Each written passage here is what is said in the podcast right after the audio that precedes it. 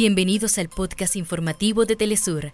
Acá te contamos los temas que son noticia el día de hoy. Comenzamos. La estatal venezolana Petróleos de Venezuela, PDVSA y Repson de España han suscrito un acuerdo marco para la administración y reactivación de la empresa mixta que impulsará la producción nacional.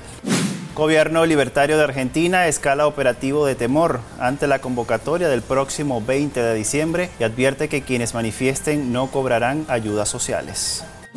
A pocas horas del anuncio de una fuerza de tarea coordinada por Estados Unidos, Reino Unido confirma un nuevo incidente sufrido por uno de sus barcos en el Mar Rojo. Hasta acá nuestros titulares. Para más información recuerda que puedes ingresar a www.telesurtv.net.